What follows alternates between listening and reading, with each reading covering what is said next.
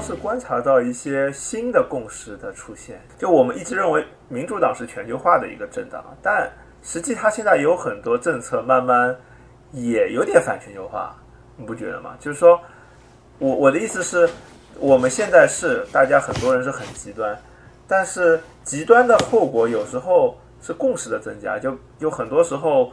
我觉得现在有一个巨大的共识，甚至在全世界都有，就是反对反对呃反对失业率，就是你所有的政党提来，你必须要去制造更多的就业率，不管是在中国还是在美国还是在欧洲，这一定是你拿到票拿到投票的一个重要的一个功劳。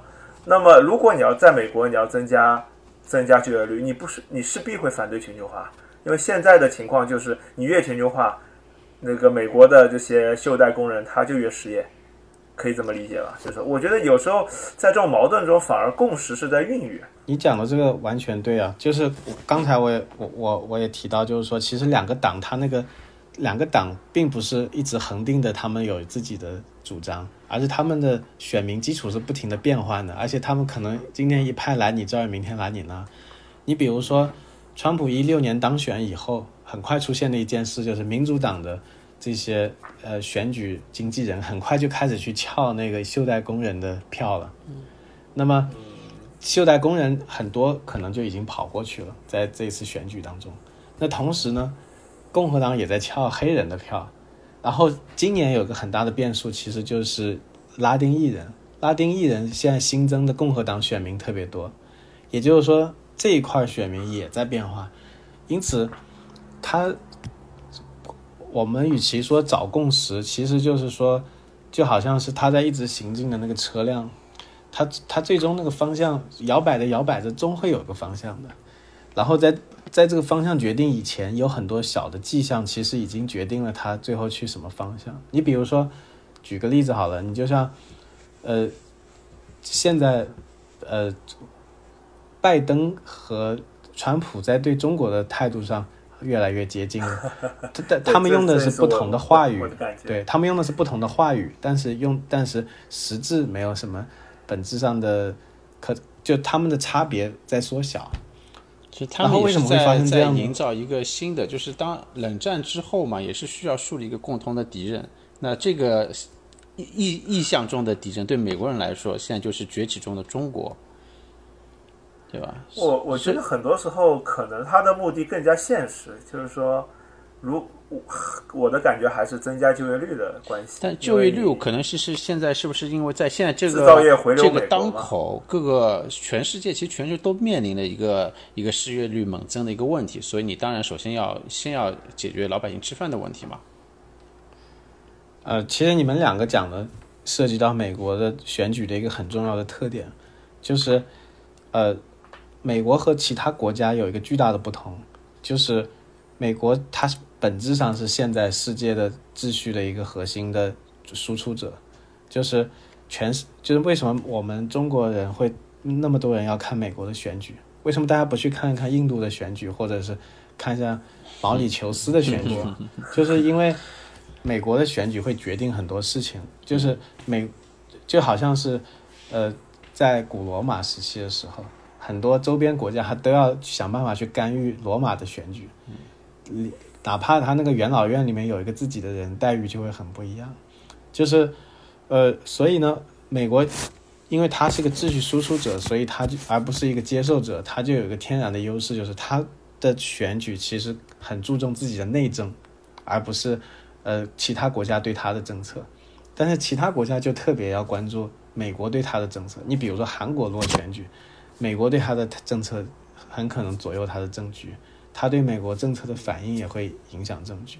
但是在美国，就是可以说很多人他根本不了解国际政策有有哪些。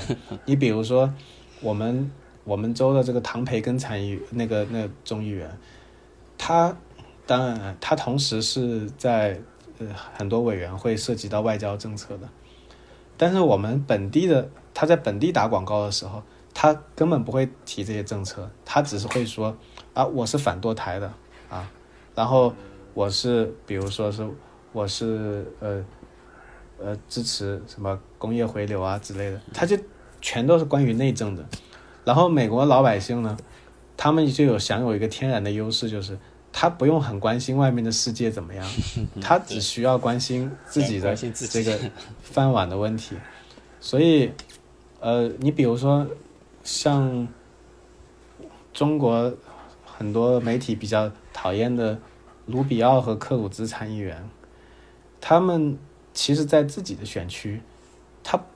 他讲的跟中国有关那些话题都是很边缘的话题，对他来说，人们看他的还是他在内政方面的一些态度，所以这也是美国选举的一个特点，就是他因为他在这个中心的位置，所以他不需要去考虑这太多的这个问题。但是同但是另外一方面就是，我刚才也讲到，就因因为全球化对他也有个反噬的作用，就是全球化。你就像，就像为，就是它会反过来影响美国的内政。你就像，呃，我们说袖带工人是不是一个内政问题？但是它其实也是跟外交策略有关，对吧？你要是，呃，比如说我我外交政策说，我中国东西全都不进口了，那肯定就会对袖带工人的这个失业率会有会有一个大影响。所以你们讲的并不是并不是一个矛盾的东西，而是经常它是一个问题的。国内国外的两个方面，队长前面不是说会不会有这种选举上的偏差？那从刚刚你呃毛草毛你说这个这个角度，我觉得美国政客很多有一种好像有在举个例子的话，就有点像面试考你的东西，不是你真正工作干的事情，是吧？有可能面试考你写写代码，但实际你是要出去跟客户吃饭，就就会造成这样一个。偏离是吧？那那我举个例子好了。前几天我不知道你们有没有看彭斯和那个哈里斯的那个对第二轮的辩论那个辩论，有一个问题就是，好像就问哈里斯，就是说他对中国的态度嘛，他就避开这个问题，没有直接回答。嗯嗯，他为什么不回答呢？因为他虽然是以一个副总统的候选人的身份来进行辩论，但其实他是一个加州的刚刚。上来的一个地方性的政治家，他其实以后他执行的外交政策也不是他自己提出来的，而是拜登代表的这一个这一个胜利一个一个政党联盟提出来的政策，所以他去说呢，也不是特别好。所以很多时候，第二个呢，就是拜登如果是全球化的政策，对跟中国，他肯定他其实不是老百姓能理解的特别简单的政策，因为。这简单的政策就是中国很好，我们要跟中国好；或者中国很坏，我们要跟中国干。真正的政策是很复杂的，它可能呃既有一些放水的地方，也有一些支持的地方，有一些不道德的地方，有一些道德的地方。但是会不会可以可以理解为，就是当你在辩在辩论的时候，你说中国好和不好，实际呃很少有选民会会有直接的反应。呃，也可以不是很关心这一点，是吧？因为他。他不能转马上转化成说，对我的工资、对我的税收到底有多大影响？他反应不过来。其实我就觉得，也不如跟他讲，如果你说哦中国好，那他们肯定是理解不了。但是你要你像你像川普一样说，哎中国这个这个做法不好，他们不负责任，他们造成了我们美国怎么怎么怎么样，那那那他们肯定是听得进去的。然后告诉他，我打击中国，我我贸易战就是为了你们，对吧？那。正好聊到这点的时候，我也就想到一个，就是说，是不是 OK？那川普他的一些呃用词啊，非常的接地气，所以能让他的那些选民马上的就听到了 OK。你打贸易战是为了我们袖带工人，是为了给给哦，为了我们农民啊，然后给我们更嗯带来更多的利益。但是实际上，就按照您刚才说的一样。这个外交政策真的操作下来，它有它的复杂性和不确定性。那这一次，呃，就是贺锦丽，贺锦丽在跟彭斯的辩论里面，他就指责彭斯，指责川普政府在贸易战中，他说你失败了，你造成了我们更多的呃农民失业，让他们破产。其实给，包括我知道是今年。对中国对美国的这个贸易顺差又上了一个新新的台阶，所以你给中国又又其实带带带去了更更加多的利益。那从这个角度上上来说，是不是就是就川普你是不是比较会忽悠人？你用了一些接地接地气的想法，把把你的选选民一股脑的拉过来给你投票，但是其实你最后做出来的效果，你并没有达到你的选民，这真的对你的选民有利呢？你说这个情况是广泛存在的。其实，呃，很多时候政治家他只能保证我去做了一件事，他不能保证结果。对。呃，然后对，然后是特别是当他的决心还不够的时候，就好像川普现在普遍被认为是一个对中国非常强硬，然后呃，用有人用那个四川的说法就是叫做吃铁吐火的这么一个人，就是讲话掷地有声，然后用的都是大家能够理解的最简单的语言，啊，你就是非常 great。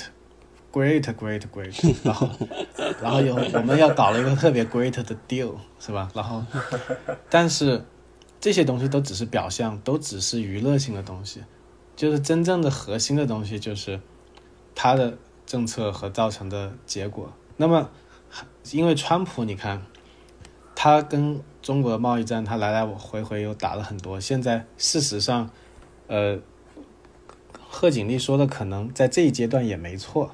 然后，因为很多时候问题到底是怎样，看你以多长的时间维度去看。嗯，对。那那可能下一个如果有一个比跟川普的政见相似，但是比川普更强硬的人出现的时候，他会怎样？他跟川普的政见很相似，跟拜登的完全相反。按说他应该跟川普比较亲密，但是他会站出来说，川普真的不行，太软弱了。嗯。这种事情在历史上发生很多次，就比如说像二战时期的张伯伦，因为张伯伦当时他代表这个英国去跟德国谈判，他带回来一个 deal，他说：“哎呀，我们签了一个最好的和平条约，可以保证我们在和平永久和平。”但是很快德国就把就就就发动了战争。那么丘吉尔上台了以后，大家都觉得张伯伦真的是一个很软蛋的人。所以就是，但是其实张伯伦上台的时候，他并不软蛋，他有很多外交斡旋。所以，川普他不能保证自己政策的呃效果，这是肯定的。就像绝大多数的呃这这个政治政治家，他都不能保证。其实政治家的功能就是帮人下决心，因为其实真正的政治难点是在于，如果你要说我要给你分析的话啊。很，我可以给你分析的头头是道，就好。我给你打个比方，就好像队长，你现在有一亿块钱，你你找到我，你说，草毛，你帮我一件事，呃，我有一亿块钱，我要投资，你你说我投资什么好？我说你就买一幅梵高的画吧，呃，或者我说，哎，你不要买梵高，你要你要买一个另外一个呃高更的画，或者你买一个钻石，或者你买一个呃比特币。我作为一个分析的人，你的幕僚，我可以说的头头是道，但是真正你要拿出真金白银的一亿块去花的时候，你需要一个很大的决断力。其实政治领袖的功能就是这个 decision making，说白了。第二个就是他给你创造了一个，呃，可以做出这个决断的一个联盟。就就好像有人就会说，为什么美国那么难道没人了吗？一定要推出两个老头？看起来一一个一个嘴很臭，一个一一个好像有点老年痴呆。其实恰恰就美国能人很多。如果你去看看参议院里面，每个人都很能说，而且都是背景都很强。但是真正的要到呃成为这个领袖，关键是你能不能组织起一个联盟。然后第二个，你能不能就是一定要生拉硬拽大家去往一个方向。你比如说。像那个丘吉尔，他在二战开始以前，大家认为这个人是很极端的、很疯狂的战争疯子。但是他的那个电影《至暗时刻》，大家也看过。嗯，《至暗时刻》里面，他就说我们就是要跟德国打，我们要在天空作战，在陆地作战，海洋作战。那你像蒋介石也是这样的，他就说我们就是要焦土，哪怕中国化为焦土，我也要打，就是就是人地不分南北，人不分老幼。就是这种决断吧，我们且不论这个决断的后果是怎样，就绝大多数人其实是没主意的，就是包括很多人都说起来头头是道，你真的让他拿出这个身家性命去做一件事情的时候，绝大多数人是没主意的。所以为什么社会里面会有 leader，就是 leader 是是能够替大多数人做出最关键决断的这样的人。所以，川普很显然他他不能兑现他的很多呃事事情，但是他可以做的是，我我可以答应你，我去做的这件事情。嗯嗯，对对对。然后包括像奥巴马也是，他他希望每个人都能够有那个 affordable 这个呃 health care，就比对，但是他最后的结果很可能是。这这这个医这个医保又贵，而且也不是 大家这样买不起，而且效果也不一定很好。这不是他能控制的，因为里面有太多的这个变化因素。就是可不可以理解为，实际对一个 leader 来说，他有时候也是被裹挟的，有可能是被民意裹挟，也有可能是被对手裹挟。就是比如我想要。啊，比如说我想要今天出去跑步，但我老婆要让我陪她看电影，那也许我最后就没跑步，或者我只跑了一半的路，呃，这都是有可能出。但也许有些事情做一半还不如不做，对吧？都有可能在在复杂的世界中产生不同的效果。没错，就是世界它有复杂性，然后大绝大多数人并不是像我们想的一样计划了一件事去做了一件事，更可能的是你一早上醒来就有十件事找到你，然后你今天做了这十件事里面的两件。比较重要的事，然后这两件事情，你可能从这个角度来说，感觉总统实际也不是一个非常重要的人物。嗯，这这这个这个话说的有点太笼统，就是说啊，对，就是可能跟中国相比，美国的总统对美国来说没有那么重要一些。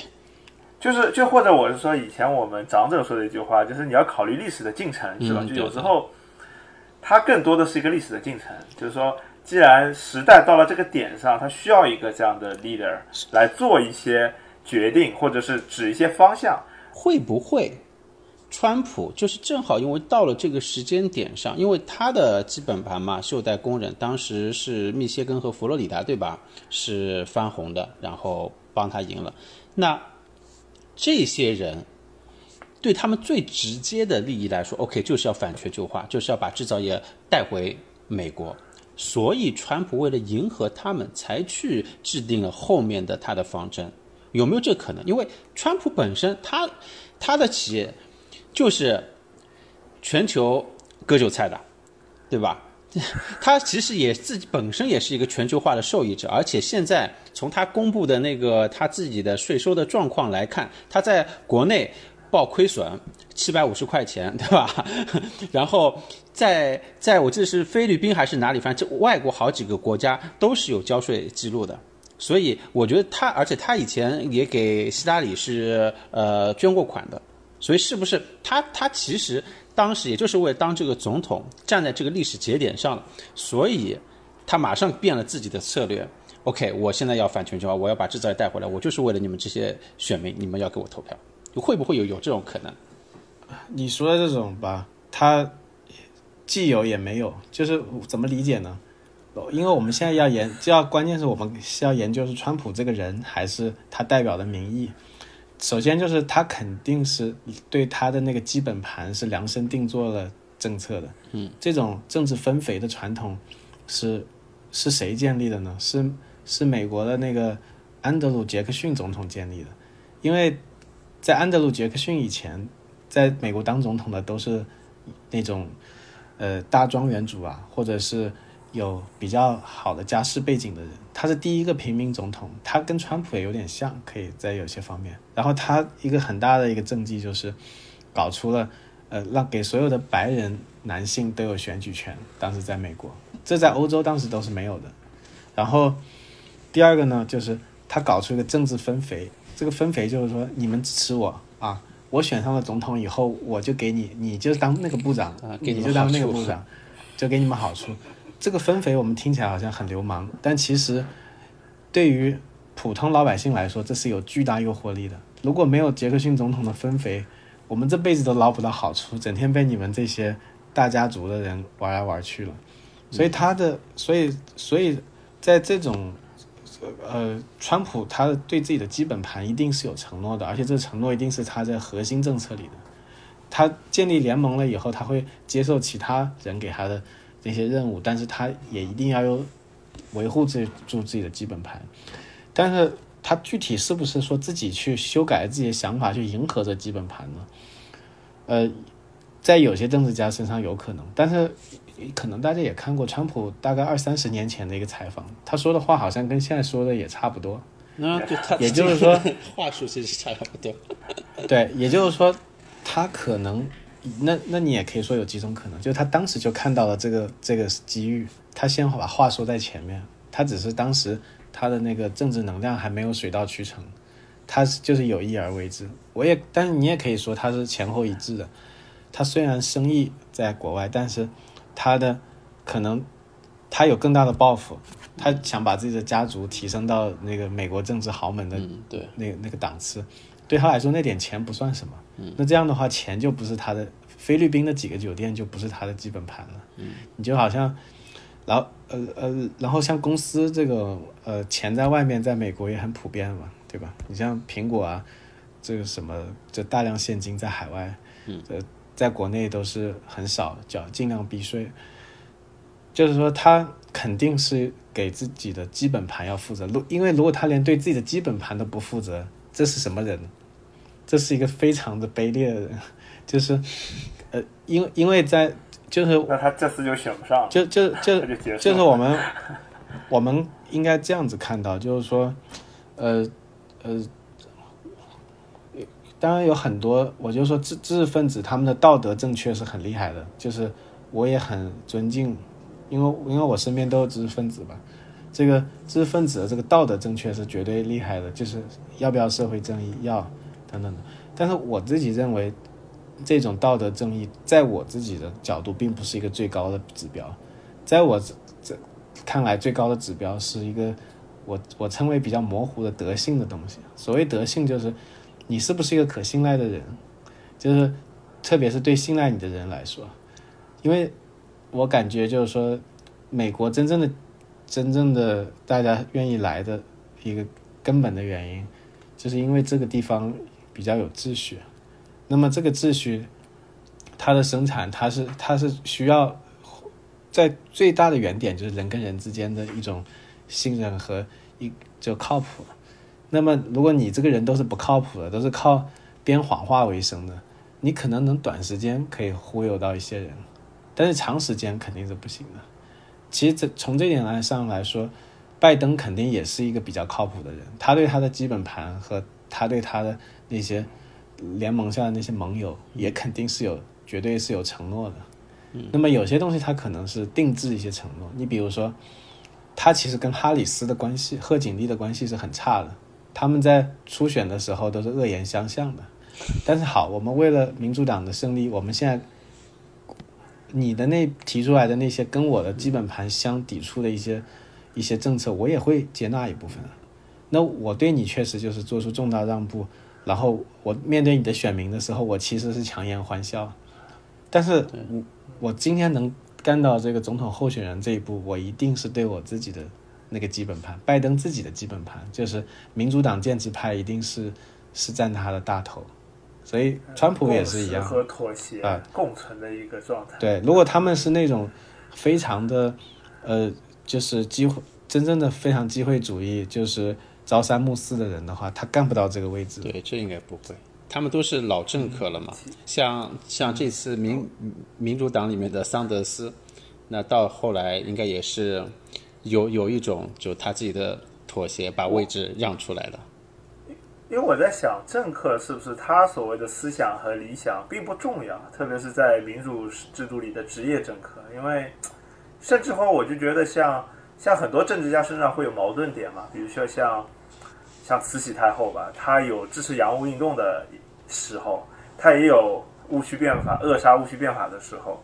那么你说她是思想进化了，或者是退后了，可能都不是有足够的说服力。很多时候只是因为在当时的利益所导致的，或者当时整个社会的利益，或者朝堂的利益，一个共力做出作用，才才让他选择站这样一个角，可不可以理解成就是，或者说你看，在美国选举里面，一旦比如说铁锈，你你像比如说之前之前民主党一旦开始支持全球化，然后很多高科技企业受益了。那么共和党当时就必然会去把铁锈工人拿过来，因为这是在之前政策里面没有得益或者受损的一帮人。那你不你不占他们，我就来占。所以政客很多时候永远不会有掉队的人。其实我在想，在一个政治博弈当中，一定会有一个政治力量是代表了你的利益，就是因为大家都是很现实的，而不是谈理想。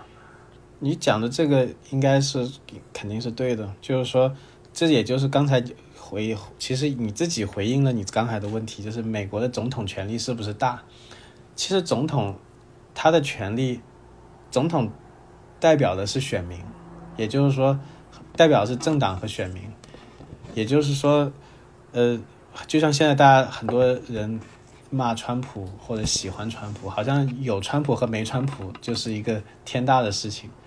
其实哪怕没有川普，也会有别的什么赵普、刘普，就是他们代表，只要是他代表的这么一个选民，他可能说话方式不一样，他可能发型不一样，但他的核心的东西是一样。所以你说他权力很大吗？他是真正的是选民在说话。然后你说他自相矛盾吗？就是我就讲这矛盾的来源，一方面是。呃，矛盾有几个来源，一个方面是他本身那个代表的那个那个联盟就内部就有矛盾，第二个就是他这个呃带他的选民里面有很多矛盾，而且这个矛盾它是有内内层和外层的差别。你比如说，呃，我刚才讲了穆斯林和女权的矛盾，这就是在民主党当中是一个比较外围的差别，对他来说可以存在没关系，我我只要把你们一一都打点好就行了。并不是因，并不会像有一些批评者觉得，哎，我指出了你一个矛盾，你给我马上解散，马上崩溃，不会的，他不会崩溃的，因为这对他来说也不是那个，他只是一个外围的矛盾。第三个就就是跟我们人们的认知的这种尺度有关系，大多数人的想法是比较简单的，看问题就是非黑即白，非左即右的，就想，哎，你你不是右了吗？你应该右到底啊。你你怎么一下又左了呢？但是其实你发现你在生活中，你不会以一种你不是按照意识形态去生活的。我二十几岁的时候，接触了很多那个自由意志主义者，主要都是有经济学背景的。当时我就想，哎，我应该处处都生活的像一个 libertarian。但是你觉得，如果你真的那样去生活，你会疯掉的。因因为你发现，你对待自己的爷爷的时候，你可能是个孝子贤孙。你可能出了门碰上自己的哥们，你马上又像是一个浪荡子，或然后你碰到另外一个人，你显得很这个呃 liberal，但碰到另外一件事情的时候，比如碰在女朋友的事情上面，你可能又很保守，是吧？所以其实人本身就是一种呃有它的复杂性，只不人是个多边形，只不过是我们的认知喜欢把问题简单化。你这你到底是方还是圆呢？其实你是个不规则的一块石头，你你说它是方还是圆都行。嗯，丁博也是很好的这种评价嗯。我说丁博也很好的解释了，就是涛涛最最开始问我的问题啊，就是你到底是黑川普还是支持川普？呃，对，其实其实有，我觉得就是说。你去评价一个左和右本身也是一个多边形，是吧？就评价体系实际是多边的，人又是个多边的。没错，像现在大家就是左右，为什么要用左右来说问题？就是左右比较简单，说白了，就是，但是左右已经混乱到了，就是非常让人已经不太好使的地步。前段时间国内的一位泰斗，就宪法学方面的张千帆老教授，还专门写了一篇文章来讲这个。中国的左右之争和美国的左右之争等等的，就是他意思就是说，你不要把美国的左说成是极左，其实他也左不到哪去。你，然后，呃，你也不要认为右就是好的，啊，右就是就是就是特别棒的等等的。但是问题是，你像美国以前大家都说什么是右，那就是呃自由自由市场，然后。呃，像那个奥奥经济学上的奥地利学派说的，就是自由贸易、小政府，这个是右。那么好了，那川普现在也被说成右，他既不支持自，他要搞贸易壁垒的，然后，呃，他又是政府也比较强势的，那他怎么又是右了呢？说明你这个右已经根本就不好使了。对，就是的经典的那个自由经济是说，贸国际贸易不应该干涉，是吧？然后老百姓的生活，政府也尽量少干涉，尽量全都让市场做这个决定。实际这是美国的保守主义嘛？因为美国的立国之本是这个东西，它在逐渐往一个政府越来大的方向去走。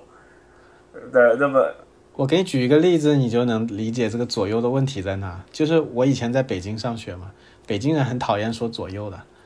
他一定要说东西南北，因为它是棋盘格的形状。他呃，你比如说你你你你叫个车啊，司机说，哎，你在哪啊？你说，哎，我在那个呃海淀桥右边。他就说，你别说左右，你说南北啊，我我我在海淀桥的西北角，他就能找到你。你说右边，他不知道为什么呢？左右是需要参考系参照系的，对不对？你必，但是南北是不需要参照系的，所以左右其实是一个，就像你讲的美国左右或者怎样，它或者说美国二零二零年的左右，它是一个参照系的问题。这个这个左右很很多概念都混淆，你看这个左右有时候跟保守和开放又混在一起，是吧？但是但有时候我就觉得很混乱。我记得我当时最早接触这个概念的时候，因为因为中国我们好像传统是大政府。我们自古以来是大政府，是不是？那么我们总觉得传统的是是应该是大政府。另外，我们国家是以左翼，我们国家的执政党是以左翼为标榜，是吧？然后我们又觉得大政府是左的，呃，然后我们的我们的叫什么呢？就是呃，我我对我们，然后我们以前传统封建好像这种东西都跟有点混在一起，但是在美国好像它完全是反的，因为它的起初是一个。完全自由，呃，政府干扰很少。那他把这个称为保守主义，这个美国的保守主义，而中国的保守主义是有点像封建、封建思想啊，呃，迷信啊这些东西。这个就是用一用，主要是因为有一个概念大家不了解，就是这个“自由”这个词在历史上受进行被遭到了这个信息污染，就是，呃，我们现在说的保守派其实就是古典自由主义，就是。就是在十九世纪的时候，我们说自由主义 （liberal liberalism）。十九世纪的时候，就是现在的保守派所说的自由。它是什么意思呢？小政府是吧？呃，我们用小政府啊什么这些，其实也不能真正的明白，真正的表呃明比较清楚的表示它。它的意思就是说，压迫的不存在。这个是哈耶克的定义。那压迫的不存在是什么意思呢？无政府吗？不是的，比如我。比如说你，接下来我是夹带了自己的解读了。就比如说你，你吃饭的时候劝不劝酒？比如说你是一个喜欢劝酒，你你来自一个喜欢劝酒的地方，然后你今天去一个没有劝酒的风俗的地方吃饭，然后你说，哎，怎么你们吃饭都不劝酒啊？来来来来，喝喝喝。这个时候，你在这个不劝酒的地方，你感觉到不自由。然后，呃，你来，而且这个地方如果谁劝酒就会被骂，啊，就然后大家都会很鄙视你。但是你回到你的老家，哎，所有人都向你劝酒，你喝得很开心。所以说，真正意义上的自由的定义就是说，人能够在自己感到舒服的一个一一种习惯里面生活。这个是真正的就是来自英格兰的古典的自由的东西。那么。第二个就是说，呃，任何的让你不舒服的东西，都是就让你不能够按照自己的习惯去生活的，那都是一种武断。那比如说你原来的方式就是，比如说你你很听老婆话，这个呃，你你老婆叫你干嘛你就干嘛，你不觉得是一种压迫，你觉得这是一种自由。但是我今天规定。不能这样下去，所有男人不能听老婆话啊！你其实你也会浑身不自在，所以大家的对自由的一个一个一个误解，经常就在于说他他把自由当成是一种用很理性的角度去想，就自由好像是什么什么限制都没有，然后保守就是充满限制，其实不是这样。所以美国的保为什么美国今天保守的那些人，他他以前是十九世纪的自由主义者呢？就是，首先他说白了就是他按照自己的习俗，按照自己的习惯去生活，没有人可以阻止他按照自己的习惯去生活。就是你没有人可以告诉我，我我该过怎么样的生活，或或者说没有人可以强迫我做什么事情。你如果你强迫我的话，我就跟你干一架，我死了算了。呃，然后这种东西呢，就是呃自由主义的根子上的东西。那么呃在英国人的实践当中，就是它变成了说，好，我们我们定一些规矩，一些法律。那法律以外的空间，法律是怎么来的？按照英国普通法的精神，就是所有的法律都来自于习俗，法是被发现出来的，并不是发明出来。你们法国人那种拍脑瓜想出来法那种方式，真是太残暴了。制定就是我的法律都是都是通过我历代人们的生活发现出来的，这就是习惯法。那么那好了，那法律就是习惯这总结出来的。那法律习惯允许的空间都是自由。那我去遵守这个法律，我也不会觉得难受。比如说，你告诉我，我如果在别人的鞋子上尿尿就要被抓走，那我确实我也我我本人也不欣赏这种行为，就是所以他在这点上就是自由是这样的。但是现在美国称为 liberal 的呢，它其实是在十以十九世纪包括马克思主义在内的平等主义运动的一部分，它其实应该叫做平自由的平等主义者。他说自己是，呃，自由的平等主义者是跟那种，呃，革命的平等主义者区分开来。革命的平等主义者就是说，啊，你，你这个，呃，你你有钱我没钱，对不对？我现在我想有钱，你又不给我，好，我把你给革命了。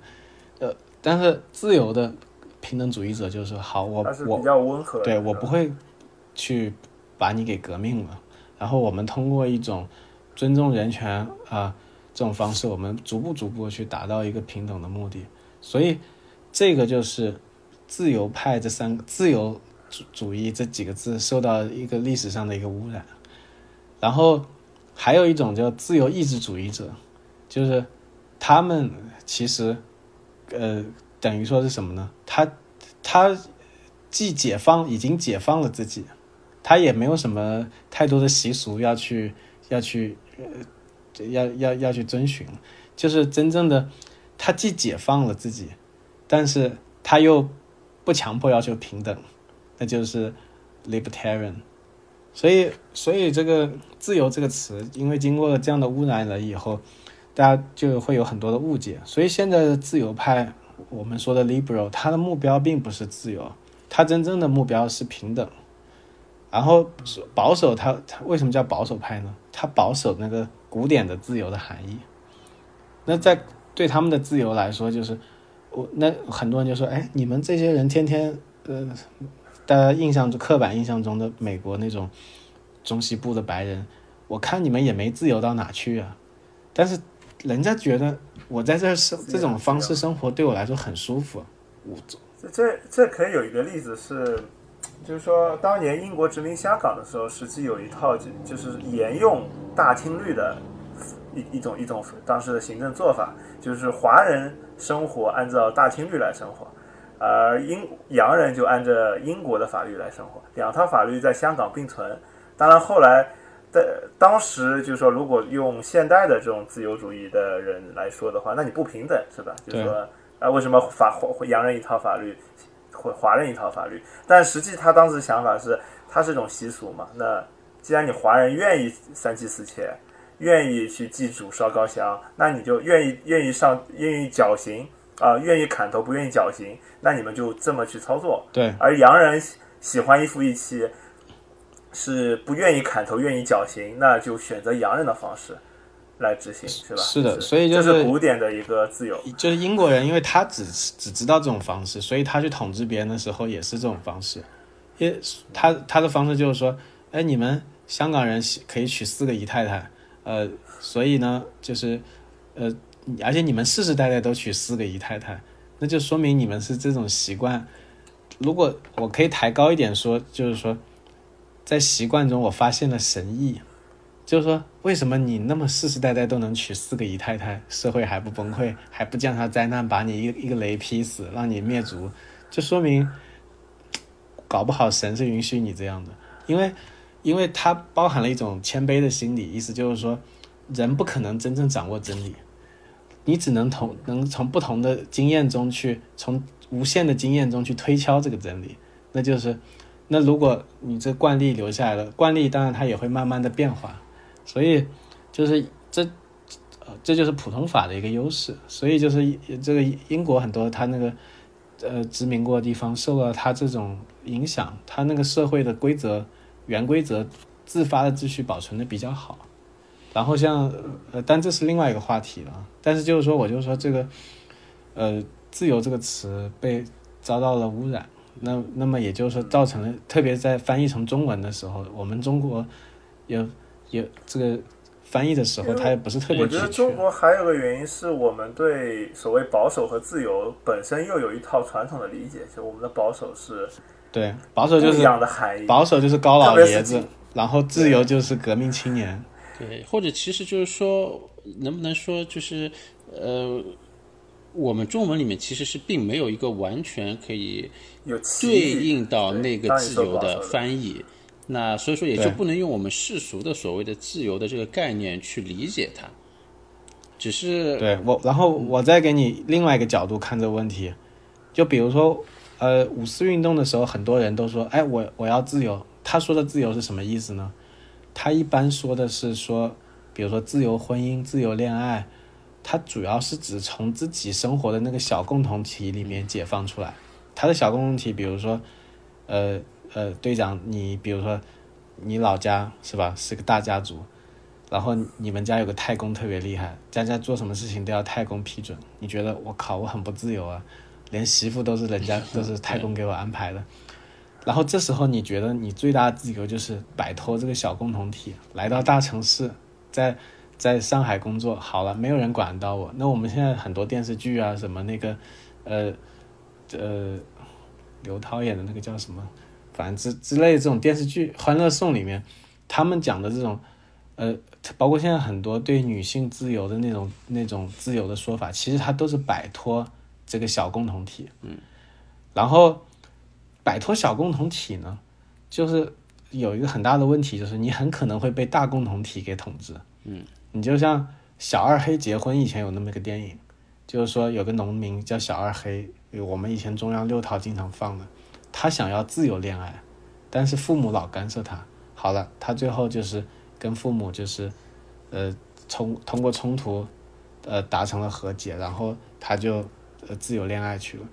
但是你自由恋爱了以后，一个人他就变成了一个游离的个体，他很可能就会被大共同体给裹挟了。那你就像以前有八千湘女上天山，对不对？就是你八千个。湖南妹子就直接送到新疆建设兵团去，那，这也就是说，但是我们看一下，我们美国人说这种保守主义是什么呢？他恰恰是他害怕自己被大共同体给统治，所以他愿意待在自己的小共同体里面。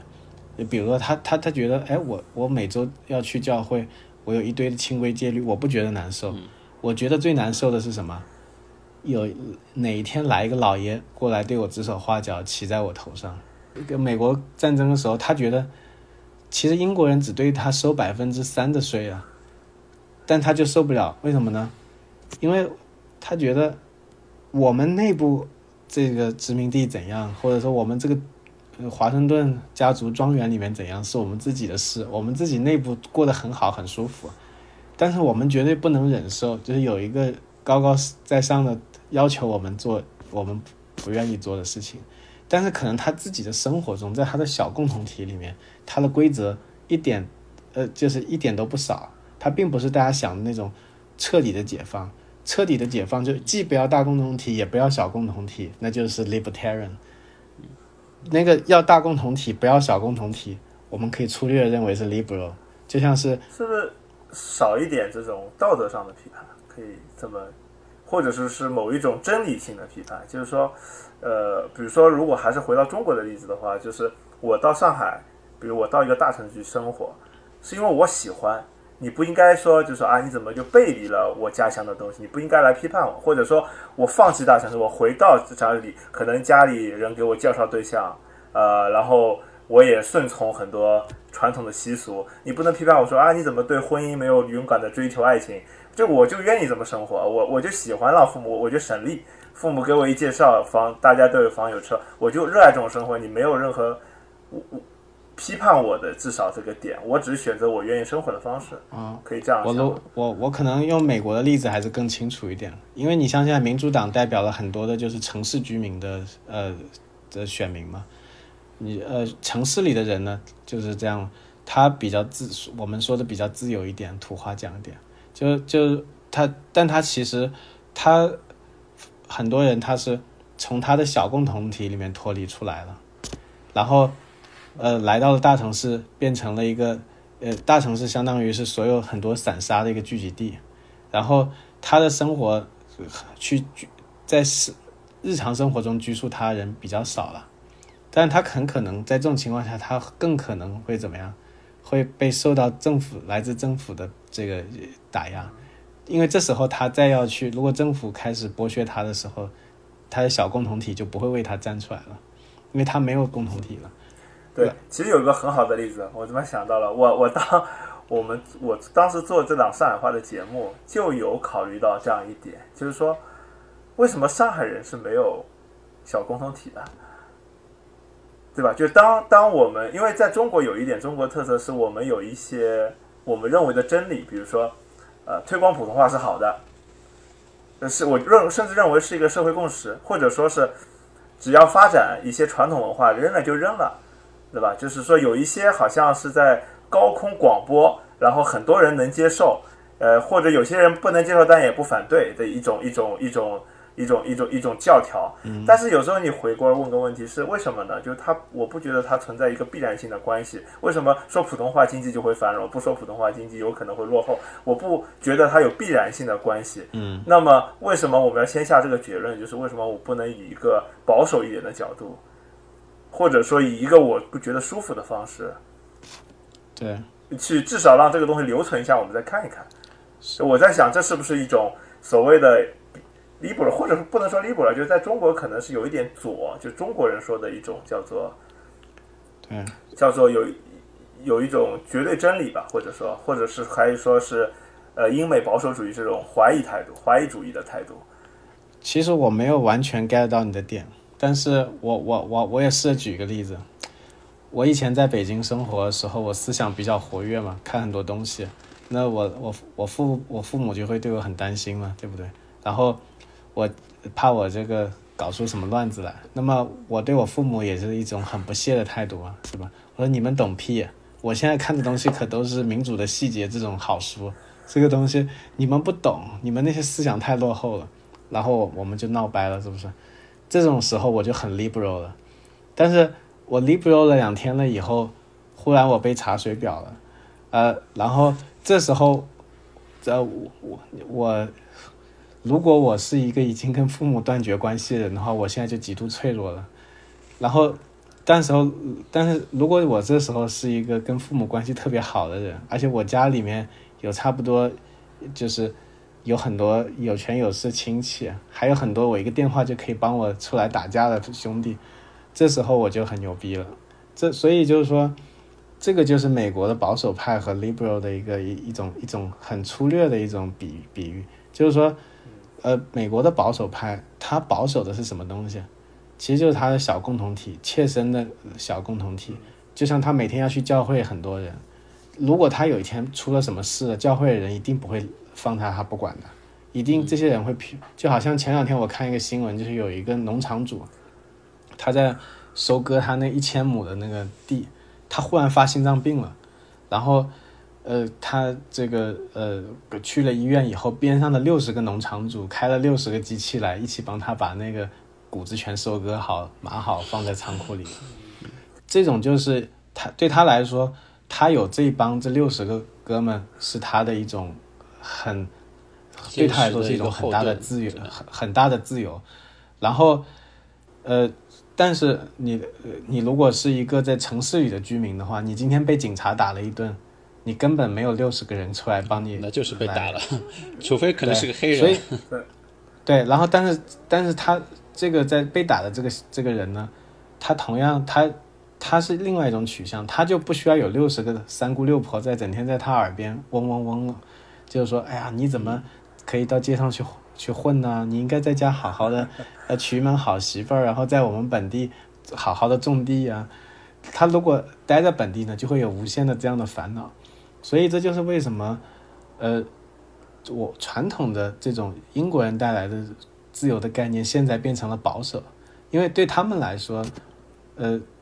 特别是早期生活很艰苦的时候，这个社区和他的这个共同体是极度重要的。他生活在里面没有任何的感觉难受，他而且对他来说是非常的快乐的。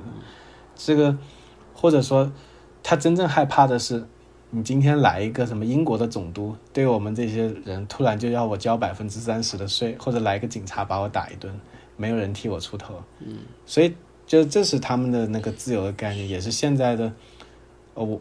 如果讲的土一点的话，就是共和党的一个理念。就共和党真正的基本盘，就是所有有切身小共同体的美国人，就是然后呃，民主党的基本盘就是比较脱离了小共同体，或者是比较边缘的呃这样的人。